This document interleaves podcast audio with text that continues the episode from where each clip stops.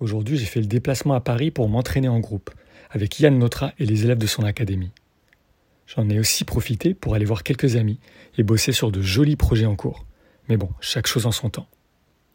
Yann n'est pas seulement un pionnier dans sa discipline, il est aussi une légende vivante, car ceux qui le connaissent savent que la souffrance physique, ou plus précisément la culture de l'effort, prend une grande place dans sa pratique et philosophie de vie.